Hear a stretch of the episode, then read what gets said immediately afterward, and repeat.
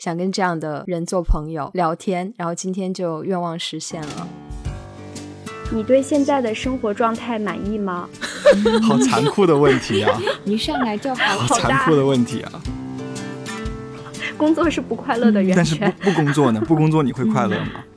因为是这样，我觉得我一直是一个蛮无根的状态，这样你知道，一直是飘着的。自己这两天，我突然意识到，好像那种很忧郁的东西正在慢慢的离开我。对你来说，交朋友难吗？为什么？我听你们的节目也没有什么朋友的，但是我听你们节目就会觉得哇，他们朋友好多，他们怎么有这么多知心的朋友？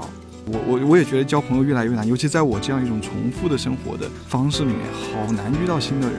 我本来就没有想和很多人做朋友。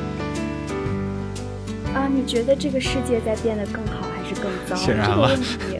我昨天翻了一下这个卡牌，很多问题的答案我是模棱两可的，但这个这个问题的答案我应该是。最确定的，因为这个世界实在变得太糟糕了。虽然我知道这是事实，但是我要投身到我的具体生活当中的时候，我又不断的在自主的去淡化变糟的这样的一个感觉。你就是不可能去寻找到一个舒服的状态。如果你找到了一个舒服的状态，我觉得你很有可能就是不够诚实。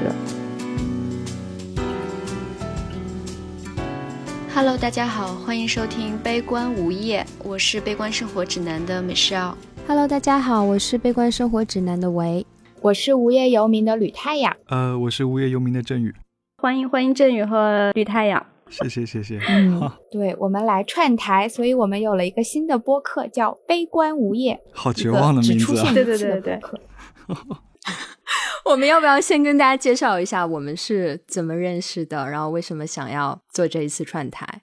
好的呀，那谁来介绍？你们来介绍吧。啊，我觉得很神奇，因为因为我一直是无业游民的忠实听众。我应该跟振宇讲过，我最开始跟米少说我也想要做播客的时候，然后我们两个不知道要聊什么话题，或者是我们的输出是不是有一些比较有价值的内容。然后我就给米少发了无业游民的关于生小孩的那一期，是我非常喜欢的一期给他听。我说就像朋友一样聊天，就像他们一样聊天就可以。后面机缘巧合就是振宇竟然加入了我们的听友群，而且我们两个不知道，潜伏了很久，而且我们不知道，对对无业游民的主播振宇就在我们的听友群里面，非常的低调，而且没有跟我们讲话。但我忘记后来我们是怎么加上微信的了。之后呢，有一个偶然的机会，我们才知道哦，原来这个是无业游民的主播振宇。我跟维都特别的荣幸，也觉得哇，这是把我们两个领入播客界的这样的一个怎么讲呢？领路人或者是一个老人家，担待不起，对，启发我们的前辈。然后我们两个就觉得 特别有缘分，嗯。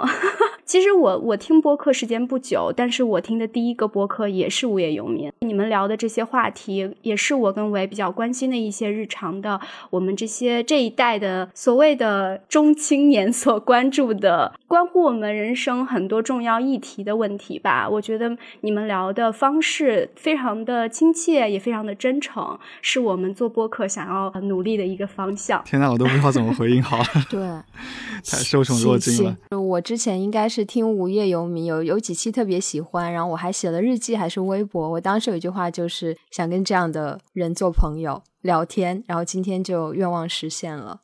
我我自己也是你们这个播客的忠实听众啊，对我我很偶然机会，因为是小宇宙推荐了，然后我就我我那次正好听到你们一期节目，然后我觉得哎这感觉听上去跟我们的那个气质特别像，然后我就倒回去从第一期开始听，我觉得那个亲密感和这个很真诚分享的氛围，我觉得你们播客比我们做的要好啊，至少比我做的要好吧。但我觉得我们只有两个人，所以那个亲密感可能会比较容易建立，而且我们两个是认识很久很久了嘛。我主要是觉得无业游民的几位主播，你们的经历啊，你们的一些就是价值观，都让我觉得特别的有启发。那天我还跟 维在说，对于太阳的经历，我们都特别佩服。对于职业选择方向啊，不同地点的人生不断在切换，我觉得有需要很大的勇气。这一点我确实。是蛮佩服，所以我也比较好奇，今天能有这个机会，蛮想跟太阳多聊几句。你是怎么去看做播客这件事情的？然后播客在你生活中带给你什么样不同的东西？呃，因为无业游民就是振宇是比较早去创始这个播客的，我是中途加入的。我会觉得他会是我的一个表达的渠道啦，而且我比较喜欢他这种即兴轻松的方式。因为我写文字的话，我常常就会比较深思熟虑。我常常有一种就是写文字的时候，我要把我的小铅笔削得尖尖的，就是每个东西都要特别的准确，所以它也会变得特别的延迟，就我会没有那么快。但是说话的话，我可能就不是特别的有。这种负担，我做博客，我还是一个比较轻松的一个状态，对。其实刚才你提到，就是说喜欢这种即兴的、非常轻松的、即时的这种聊天，可能会激发我们一些特别不一样的想法吧。因为写作呀，构思一个文字的东西，需要我们提前想很多，可能很多 spontaneous 的东西就消失了。其实今天我们的聊天就会非常的即兴，因为我们就是要根据前段时间我们出的这套洋葱卡牌来抽牌。那我们事先四个人都不知道自己会抽到什么牌，然后抽到这个。问题后面的回答就是需要大家来即兴的组织语言了，很有挑战。好，就米歇尔跟维，他本来是想要也要把卡牌寄给我的嘛，但是我最近就是因为一些原因，可能就是不太方便寄，所以我是没有真的看到那个卡牌的。但是我有看到振宇发给我那个图片，就那个卡牌的图片，我就感觉还挺好的。哦，我们自己真的是做这套卡牌才知道做一个产品有多不容易。我们就自己担任了各种各样的角色，还要自己学设计，嗯，然后学各种什么卡纸的材质是什么，找工厂，那做出来应该很有成就感吧？还蛮有意思的，好棒。然后我跟米少做这套卡牌，最开始也是因为觉得人跟人刚认识的时候，想要打开心扉去聊一些比较大的问题，确实还蛮难的。所以如果有这样一套工具，可能会嗯有一个方式让你去了解一个更全面的一个对方吧。所以今天我们就来试验一下。这也是我第一次玩。好，嗯。那现在我跟振宇手上分别有一套卡牌，然后今天呢，因为我们有四个人，所以为了有序的进行这个游戏，我们可以把我们四个人分成两组，我跟唯一组，然后振宇跟太阳一组。呃，我们这一组给对方这一组来抽牌，然后对方来回答。因为正好卡牌这样两队都有一套卡牌，就米少跟振宇来抽牌。然后一队抽了一张牌，由另一队的两个人分别分别来回答。呃，其中一个人说我不想回答这道题，我想要换一张。那么他有一次 pass 的机会，再重新抽一张，只有一次。过了这一次，你还是不想回答下一道题。你的选择是让你的队友帮你回答这道题，但是他回答的是帮你来回答。比如这道题是，比如说你的梦想职业是什么？然后我不想回答，这时候我想让 Michelle 来帮我回答。我自己还没太想好，我想看一下比较了解我的人，从他的视角来看，他觉得我会怎么想，也帮我来做一下自我认知。吕阳跟我也是十年的老朋友了，所以对，然后同时也测试一下 你的好朋友真的那么了解可以的，可以的，有信心，有信心。我要尽情的吐槽，吐槽。可以，可以。好，期待。好的，尽情吐槽。好，那我们两队谁来先抽呢？悲观队还是午夜？你们来吧，你们主场。悲观先给午夜抽一张吧。哇，好紧张，好紧张。好，好的。那我随便抽了啊，不能偷看哦。我没有，我现在全都是反着放的，就是背面朝上。我不知道我提醒你，没有人，没有人监督你。好，我抽到了一张。你对现在的生活状态满意吗？好残酷的问题啊！一上来就好好残酷的问题啊！你们可以选择 pass 哦，或者让队友来回答。不用 pass，可以回答。吕太阳先来吧。满意，你知道吗？就是我现在不是一个幼儿园老师吗？在我学习的那种教育法里面，他就会说，呃，你会希望你的孩子会有一种 I can do it 那种态度。我就会觉得，其实我也会有，我越来越越来越觉得自己好像有一种迷之自信。其实那些东西可能是很难的，我也没有做过，但是我不是很害怕困难，因为我并不是一个那么进取上进的人。所以太阳现在觉得对自己的生活状态满意的标准，大概是你说的，你觉得 I can do it，就是未来来的一切事情你都可以去应对，这是你满意的一个标准。这这种状态是你经常会有的吗？还是说你就是目前这个阶段比较特殊，或者是像你说的，你换了新的工作，给了你一种看待事情新的看法，然后现阶段会有这样的一个状态？嗯，会跟这个工作有关。就是我觉得跟小朋友相处之后，因为小朋友是很宽容的，他们不会去随意的评判你。我觉得跟他们在一起，现在就是在一起一年之后，我的心态也会变得越来越平和。但是我想说的是，就是我觉得我可以应对，并不代表我真的什么都能做。其实不是，就是你有这个态度，跟你实际上能不能做到是两回事。但是我并不是一个有很多的担心和恐惧的人，我就就是明天的事情明天再 说，今天的事情先做今天的事情。我也特别容易开心，就任何很小的事情我都可以很开心，就有时候走在路上我也觉得挺开心的。我这两年还在思考这个问题，就是其实我大概从初中开始，一直到我工作四五年，我都是属于一个我是有比较忧郁的一面的一个人。但是我自己这两天，我突然意识到，好像那种很忧郁的东西正在慢慢的离开我。之前他们其实是跟我的关系是很很亲密的。嗯，我觉得我还挺羡慕的，因因为我觉得我人生中好像我也是，我可以很自信的说，我对我现在状态很满意，真的很少很少。我觉得很难，就你你的这种心态真的就很难，容易满意的心态。我觉得可能你真的是特别喜欢这份工作。因为我觉得我大部分时候那种烦躁，可能真的是来源于工作，工作是不快乐的源泉。但是不不工作呢？不工作你会快乐吗？不工作也有不工作的烦恼。你不工作的状态的时候，你总会想着我应该去工作，就这个想法会让你不爽。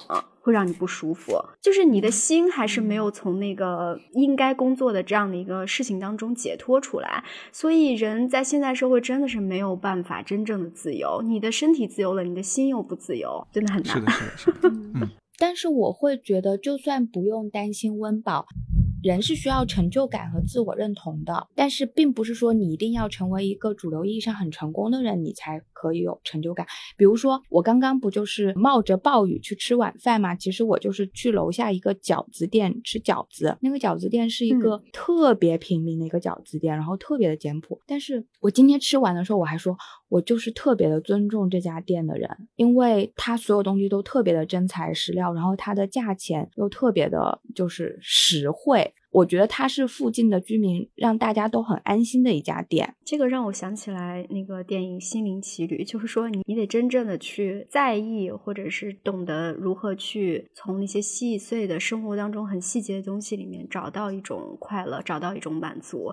这确实是需要。训练的一个事情吧。好，嗯，那振宇呢？你对你现在的生活状态满意吗？我显然是不满意的，我好像就没有怎么满意过。对对对，我是很。这振宇跟我们是一样的。我觉得无论大环境还是小环境，因为也是疫情的关系，我跟我太太天天在家待的时间很长。然后她因为找工作不是特别顺利，整个的状态并不是很好。我自己也很焦虑，这样。然后你知道，两个人在一起生活，其实很多情绪是会互相传染。染的这样，然后再到我个人的接下来要去做某一某个什么样的职业，我也。并不是那么的有把握要去做什么职业。我现在做媒体，我做媒体做了快十年了。我我是喜欢这个行业，但这个行业呢，我们可以都可以看到，现在是越来越难做，而且无论是从钱的角度，还是这个可以做的空间的角度，都是越来越难的。这样，我记得我跟太阳聊过转行，也聊了很久了。我还跟他说，我说我我是不是应该去国外申请一个 JD 读一下？因为我本科和硕士都是念法律的，跟你们一样。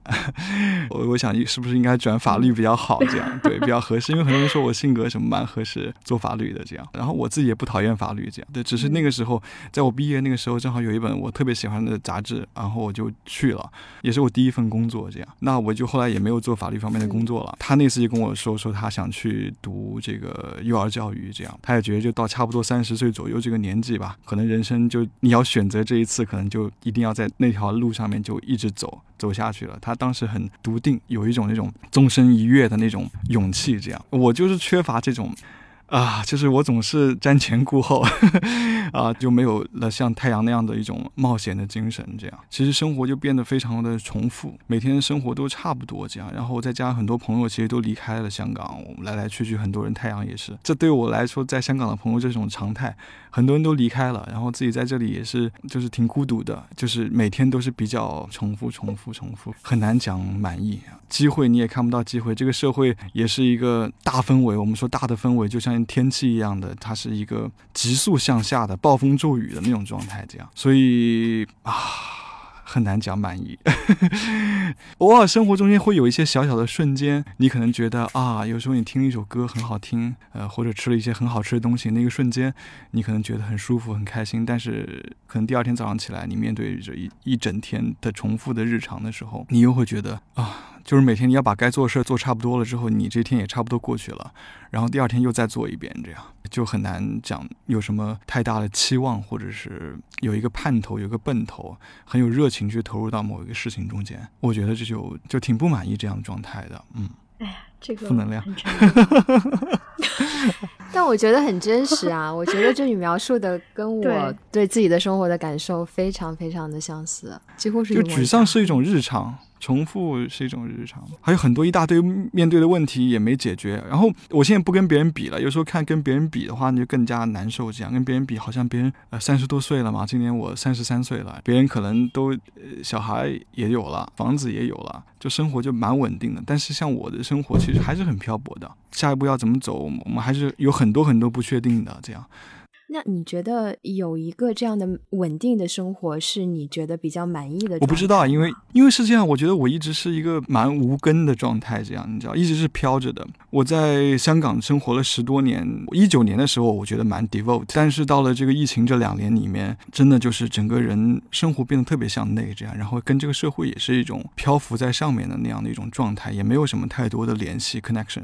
就这个城市有时候我觉得很熟悉，但有时候又很陌生。但是我们在香。香港一个心态就是想着，也许我们明年、后年我们就要离开了。但是这样子，我们在在在这里待了十多年，但是总是以这样的一种过客的心态在这里生活。但事实上自己又有扎根在这里，但是又又知道自己没办法扎根在这里。正是因为在这样的一种状态里面，你才会想象着说，也许在一个地方我可以有稳定了，好有所谓的有恒产有恒心，呃，可以自己真实的去 build up 一些生活啊，build up 一些事业啊。好像这样的感觉对我们来说就很难奢望。这样稳定之后，我觉得可能也会无聊。稳定有稳定的问题，这样的漂泊也有漂泊的问题。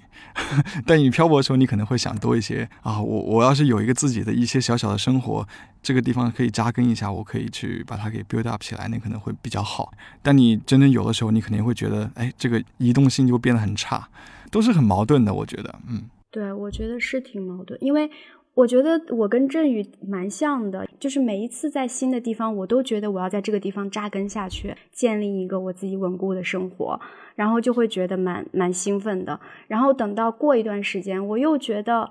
哎呀，怎么好像还是没有扎稳？然后跟这个社会好像也没有很融入，又想要去改变，一直在这样的一个循环往复当中，总是向往着稳定，但是自己总是在一种震荡当中。其实也不知道到底什么样的状态自己才会真正满意。你随便说一个数字吧，然后我就从那一摞牌中间抽一个，好不好？五五，OK。对你来说交朋友难吗？为什么？嗯，感觉不难哈。我觉得对我来说特别的难。我我觉得交朋友一直以来对我来说是一个特别特别大的困难以及困扰。我觉得我朋友是非常非常少的人，就是比较难交到非常知心的朋友，自己也可能比较内向一点、慢热一点。或者就是不自信吧，而且很被动。我觉得交朋友可能很忌讳的是被动，而且自己可能有点嗯害怕别人不喜欢自己，所以就会一直让自己缩在自己的壳里，等别人主动来找我。那我觉得我可能在这个过程当中丧失了很多交朋友的机会。我觉得交朋友可能还是要主动的暴露自己的一些脆弱性。我这方面自己虽然知道这个道理，但一直做的也不是很好。就我们在《悲观生活指南》的第十二期专门。聊过友情的这一期，我先觉得我的状态就是，本来可能朋友不是特别多，但在成长的过程中，大家的价值观可能会慢慢的走向两个不同的方向，或者人生的选择、生活的方式也会走向不同的方向。能交心的朋友就越来越少了。然后我现在人在澳洲，相当于在这边就是从头开始，一切变得就是更难。所以我觉得这个问题，我的回答非常的坚决，就是真的很难。非常有共鸣 真的吗？但是我听你们的节目我也没有什么 朋友的。但是我听你们节目就会觉得哇，他们朋友好多，他们怎么有这么多知心的朋友？并没有，你没有注意到，基本上我都不怎么找嘉宾吗？然后如果我找的话，我都要拉上阿斌或是郑宇中的一个人。郑宇反而还是比起我而言更能积极的去找不同的人聊的。比如说，我现在跟我聊话题聊的最多的、最深入的，可能就是米少了。但我有时候就会有一种恐惧，因为米少自己有自己的家庭，如果他将来有小孩或者怎么样，我我会甚至有点担心，那他会有更多的时间分走了，那可能我唯一的可以聊这个话题的朋友也会把更少的时间给我。就当朋友少的时候，你还是会有一种不安全感。我不知道你们会不会会有，尤其我觉得就是年纪越大，交朋友越来越难。我不知道是不是因为这两年，尤其隔。隔离吧，我整个人的状态，我感觉跟一九年简直就是两个时代的这种感觉。对我，我我也觉得交朋友越来越难，尤其在我这样一种重复的生活的方式里面，好难遇到新的人啊，然后好难遇到新的朋友。我的工作也是可以远程做的嘛，不太需要跟在地的人有什么样太多的交集。我觉得好像大家表面上让别人看来好像朋友都蛮多的，但是其实现在大家内心都觉得交朋友蛮难的。交朋友难，现在是这个时代的共通的一个一个问题吧。就我自己来讲，我觉得一直都很难。但是我也可能不觉得，我也一直以为我朋友特别多，但其实我也是朋友比较少的那种。然后我平时呢又稍微性格上稍微独立自我一点，所以对于外界可能关照的不是那么够。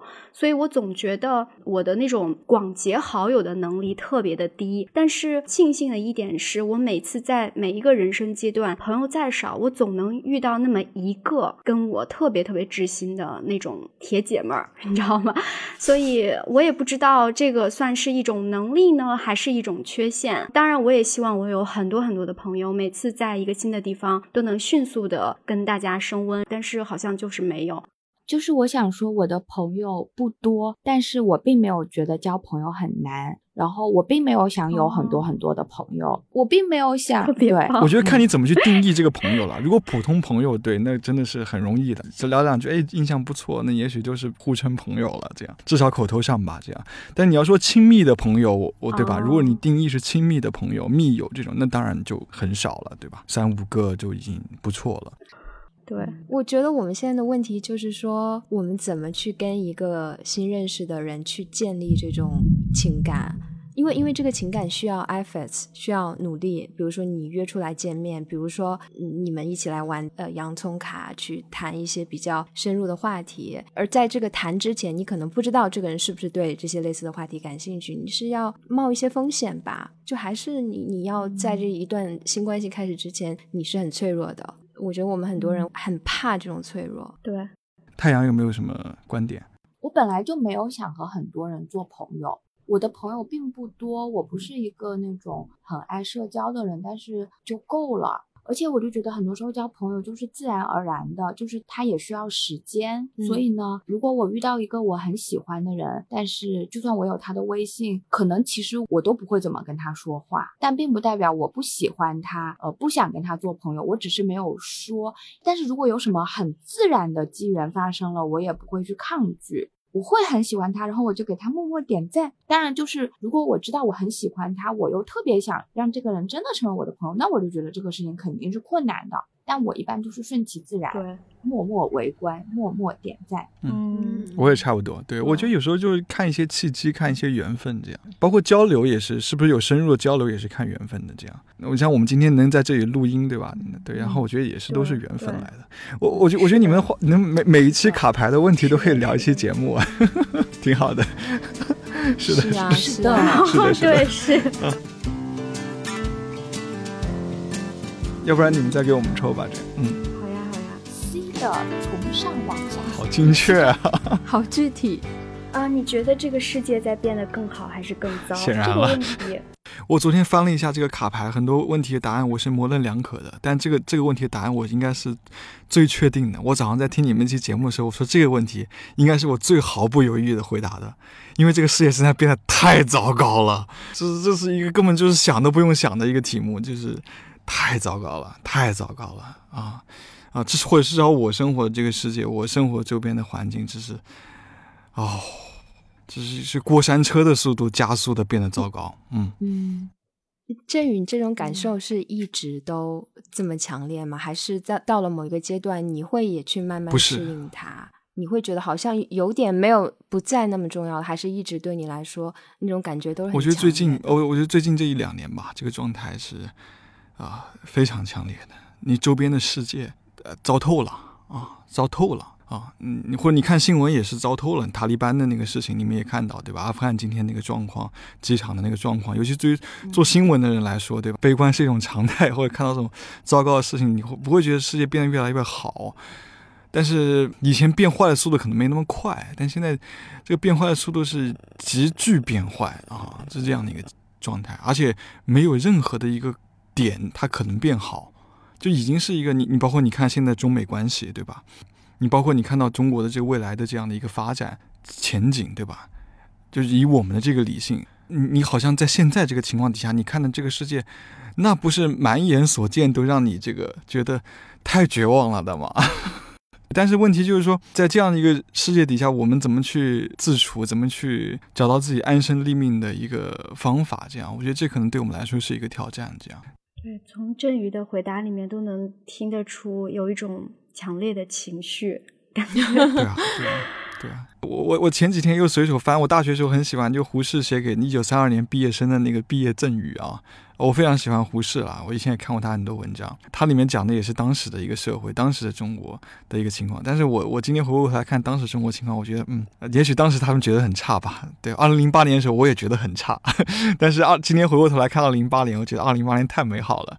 对我今天听《北京欢迎你》一首歌都能听得泪流满面，这样。天呐，这个歌的作词居然是林夕，对，然后你还能请那么多人来去唱那首歌，然后那么开放的一个姿态做出来，你今天想都不敢想。我们之前做了一个二零一八年，我也很情绪化。当时二零一八年，我们我我们做一期节目，就是二零一八年底，我们聊聊各自的二零零八。我在做那期节目时，候，我搜过资料，我我看那个时候人民日报还说，这个二零零八年应该成为中国公民社会元年。我记得我上大学特别清楚，那个二零零七年南方周末的年度人物是厦门人，对吧？我记得前段时间动车今年十周年，有的人把二二零。一一年的时候的那个中国的媒体的那个好些媒体的头条放出来说比较一下，这是十年前的媒体，你看上去真的是恍若隔世。今天你想都不敢想。我那个时候大学经常上一个论坛 BBS，一九八四 BBS 都不用翻墙上的。我我也是因为那个 BBS，所以那么喜欢关心新闻，这样以至于后来走到了这个做做这么长时间新闻，那都是那那个年代的这个给养吧。Anyway，那对于我这样的状态来说，我今天看到的这个世界真的是，我只能说我挖一个洞先躲一躲，或者是说帮无道则隐，对吧？或者是道不行沉浮浮于海，就只能是这样子这样。我我我说远了，我就说当时看那个文章中间，他同样面对的也是一个很糟糕的处境，这样，但是他也讲到一些很务实的一些方法，可以让你去面对这个特别糟糕的世界，这样，我觉得也也都讲的蛮好的。可能你脑子里面总得有一两个呃问题在那里思考，你可能要培养一些业余的爱好啊，因为有时候业余的爱好反而塑造了你。就像我这个业余的爱好，天天上大学不务正业看新闻，就 最后一直做新闻做这么长时间。然后还有一个就是说，你总得有一点信心啊，总得做一些努力。虽然面对非常非常糟糕的状态，我们对吧？就包括像你们做这样的播客，去把自己的一些想法去分享出来，去在自己力所能及的范围之内去做一些事情，我觉得这都是非常非常重要的。包括太阳他做的更多更务实的事情，去在幼儿教育中间去去发挥，我觉得都是非常好的。就是面面对一个非常糟糕的世界，我们怎么样去自处？我觉得这个是值得我们去思考的一个问题啊，这样。对我跟维，我们也是零八年到北京上学，就是从我们地方的城市到了北京。然后我到北京那段时间，还是残奥会还在开，然后我们就去看残奥会的那个比赛。就那段时间，真的你能感觉到那种氛围，就是要跟这个世界接轨，就是我个人也要跟这个世界接轨。现在回想起来，也是挺唏嘘的。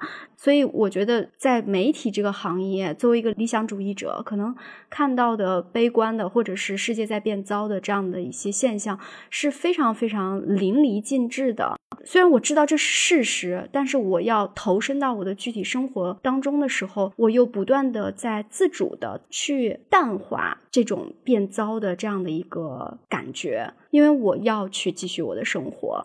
都是这样，我也是啊。其实就是你能怎么办？你其实你能够改变的可能是你自己和你的这个圈子。这样，你很自然的不想让你自己陷入到那种情绪里面去，总是想那些事情，你肯定会自然很想屏蔽掉一些东西。你可能想去盯着在一些很确定性的事情上面去。你做了一顿饭，好吃的一顿饭，你觉得很有成就感。你把家打扫得很干净，我可能也觉得在这种不确定、在这种糟糕中间找到一点小小的安定。这样，你把你工作中的某一项东西做得挺好的啊，甚至于你帮到一个人，你解决了一个问题，甚至于我今天录了一期播客，我觉得我挺好的，跟你们有这样的一个很好的交流，我觉得就是非常非常好的，对吧？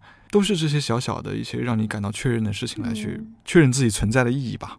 没办法的，也是不正确的。我觉得就一直沉浸在这种糟糕的情绪里面。嗯，太阳有没有什么分享？因为我会把那个时间拉得很长，我就会觉得很多我们现在可能那些悲欢可能都是一时的。所以我会就是有时候我把东西拉得很长的时候，我就会觉得可能它没有变好，也没有变坏。其实我很少去思考这个问题。就是振宇讲的那些新闻啊什么什么的，我我觉得从这些方面看。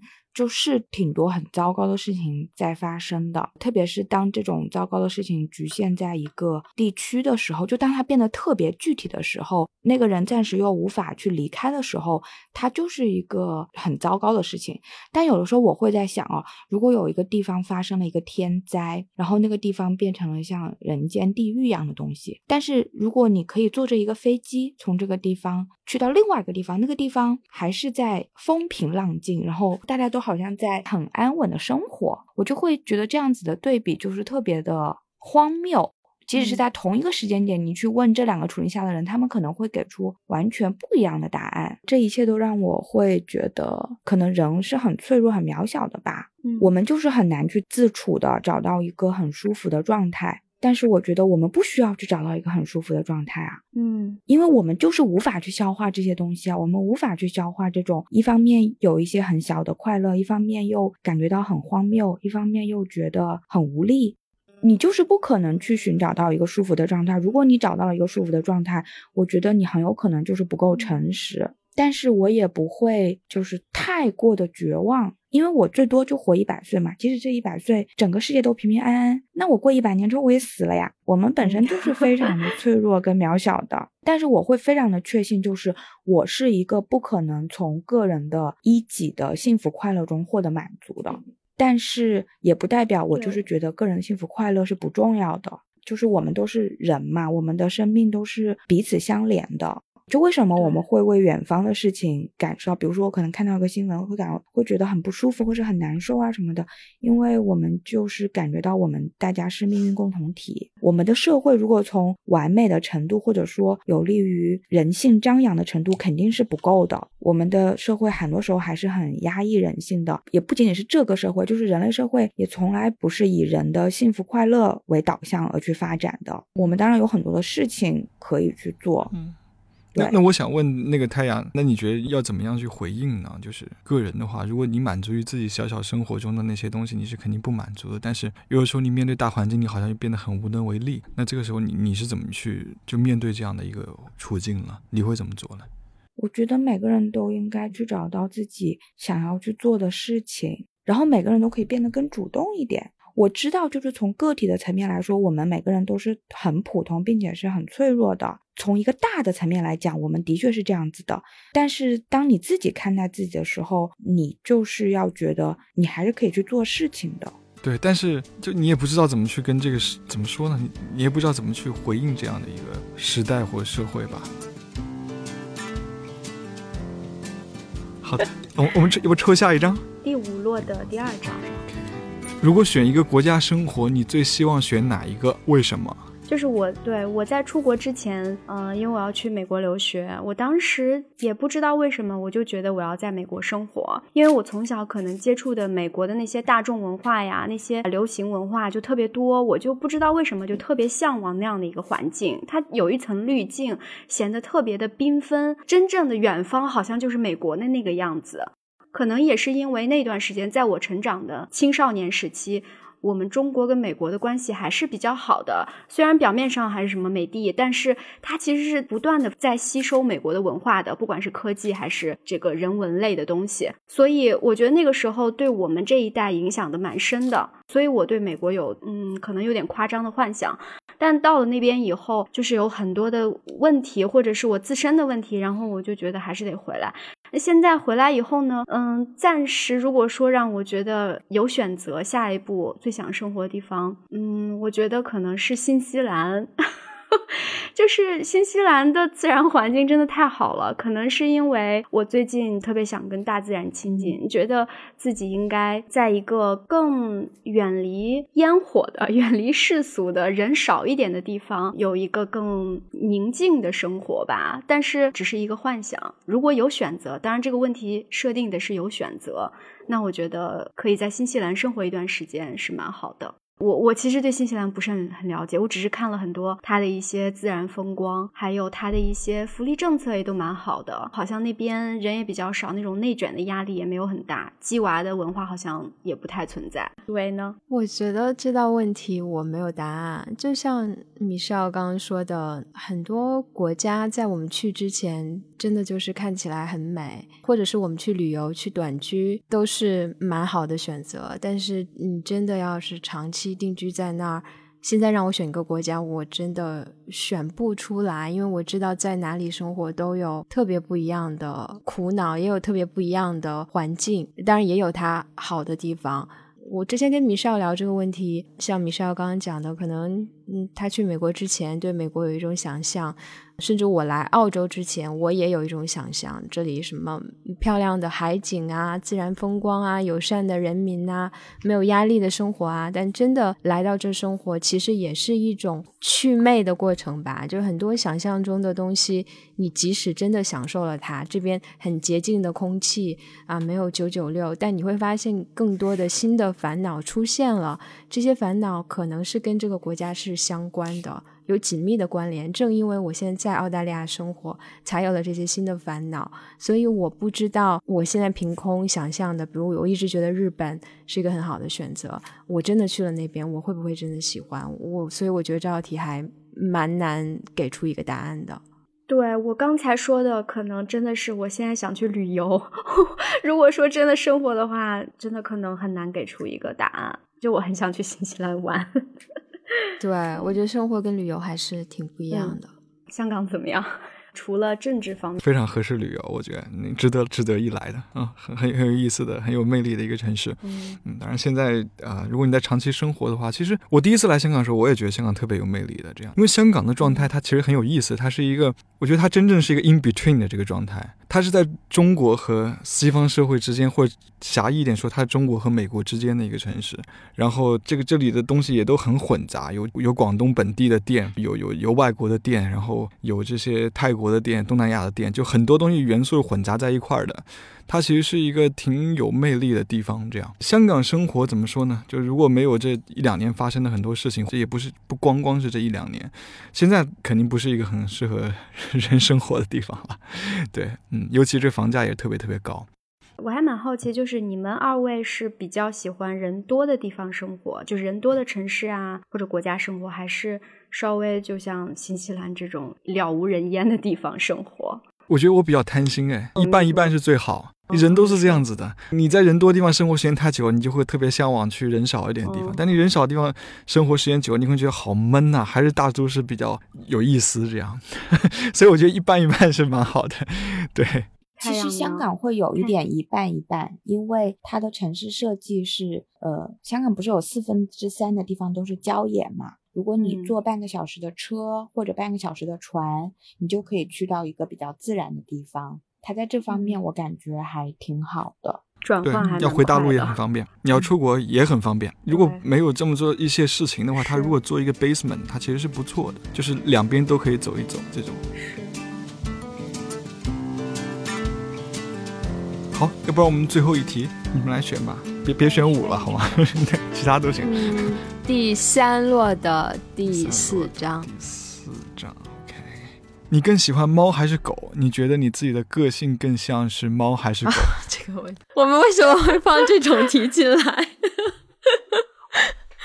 你问我，嗯，来回答吧。是猫吧，我其实也不知道哎，我有时候还蛮像狗的。我第一反应是猫，后面想想有时候也蛮狗的。就是 你现在说的是你喜欢还是你更像？前面先问的是你更喜欢猫还是狗是吗？对我更喜欢我我还都蛮喜欢的，但作为宠物来讲，还蛮喜欢猫的，因为你就是需要付的这个这个精力少一点嘛，因为上班没有时间。然后我更像的话，我觉得是 mix 吧，就是有有猫的部分，也有狗的部分，但可能在外人看来，大多数是比较像猫的个性吧。我有斩钉截铁的 回答，对对对？你的是什么？猫？你是你是又喜欢它，然后也像它吗？我不知道我像不像它，但是呃，我以前是一直都以为自己喜欢的是狗，我想养的也是狗。但是我特别偶然的养了猫之后，我就特别坚定的知道我喜欢的是猫。对，狗也很可爱，就是我也有很多朋友有狗，但是呢，狗跟猫是很不一样的。我喜欢的是猫。你你喜欢？你觉得你被它什么东西迷住了？就是狗，我觉得它太粘人了。我常常就就跟那个狗说：“你可不可以独立一点？” 其实，其实我的猫，我的猫也很粘人，但是我也常常会跟我的猫说：“你独立一点。”但是，就它们，我觉得狗太简单了，对我来讲，它太明快了。猫更有悲观一点，猫 猫的世界更丰富，不悲观，不悲观，不悲观呀。就他们更丰富，但是我也有朋友，就是有特别可爱的小狗，也不是小狗，它是一只很大的狗，它也特别的可爱。因为它是一个有狗又有猫的人，我还是很明显的就感觉到我是被它的猫更吸引的多一点，但它的狗也特别的可爱。那要不我就 skip 这个这个题了，你是不是因为你也没有明确的那个答案？你校友吧？你校天说猫 Y Y D S。对我其实也是小的时候特别喜欢狗，因为我小时候是跟狗狗一起长大的，我家里面一直都有养狗。嗯，但是我长大了以后，工作以后，我养了自己的第一只狗，然后我非常的愧疚。我现在想通过电波向我曾经的那只狗道歉，就是它是一只呃流浪狗生的小柴狗，我就养了它以后，没养多久，我实在是支撑不住了，因为它每天都要让你去遛它两三次。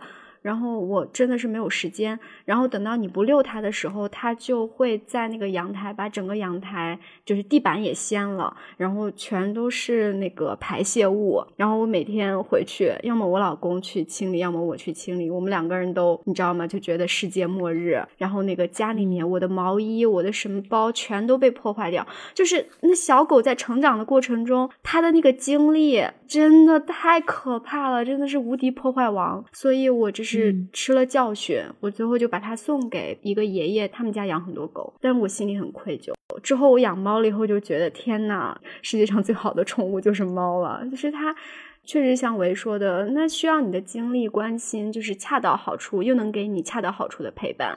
嗯，那个距离感和亲密感，真的就是最适合的，所以我觉得，嗯，挺喜欢猫的，又很可爱。我个人我觉得我对于我最亲的人可能是狗的状态，但是对于可能一般嗯稍微那个不是特别亲的人，可能就是猫的状态。我觉得可能大部分人都是这样。对，就是猫比较有距离感嘛。哎，我前一阵因为因为我也有猫嘛，我前一阵在给我的猫换粮嘛，就换成生骨肉，然后我就看了很多很多的科普的东西。然后其中我看到一条，我看完竟然还蛮感动的。它只是讲一些科学的常识。如果猫有了应激反应，这个应激反应可能是呃换了新环境，或者是换了粮食，或者是主人呃挪动了一些家具等等等等。我们看起来好像非常矫情的这些事情，猫都会产生这种应激反应，就是心理压力一种 stress，它就可能会不吃东西，就是这种生理上的 instinct 自然的本性。让它这个时候已经没办法吃东西了，然后他就会一直不吃东西，四十八小时之后可能就会死亡，好像是这么讲的。但我当时看完就是觉得有一点感动，就是它不是像狗一样完全被驯化的，它是保有自己的个性的，就是有一点我宁可饿死，我还是保有了自己的那一部分的那种感觉。对，大概大概是这个意思，就觉得猫这种生物还蛮神奇的。这让我觉得，感觉我们喜欢什么宠物，对于嗯一些宠物的行为的理解，都是在投射我们自己、我们自身的一些想法，或者是对我们自身的一些要求或者期盼。你怎么上升到这个高度的？总结大王，我因为我觉得好像就比如说，它就是没没有完全被驯化，它保留了自身野性的那一面，属于猫这个生物本质的一面。我觉得好像就假如说我是你，如果我喜欢猫这点，可能我是希望我自己也保持我本真，就是我能始终能够不被外界所影响，就不要被牵着鼻子走。哎，我们要不要正经的录个结尾呀？总结一下，米少，当当仁不让。米少，你该喂 喂，比较我不，你该总结的时候结束节目不是我擅长的领域。我我们也学习一下，因为我每次节目 结尾都非常的生硬，就没有结尾，就这样吧。好了，挂了。我们也是啊，对，我们也是。我们上期就这样，不知道怎么结束，就切割切割。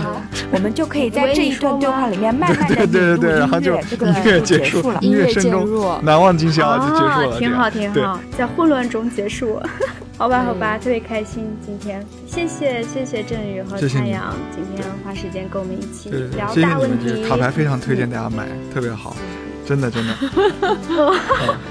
不忘做广告，对，好谢谢，下次我你继续说那个广告做到底，对我下次很想买你们的卡牌送给朋友，这样，所以希望你们可以继续出，谢谢你们。好好，库存还很多，大家请你踊跃订购。好。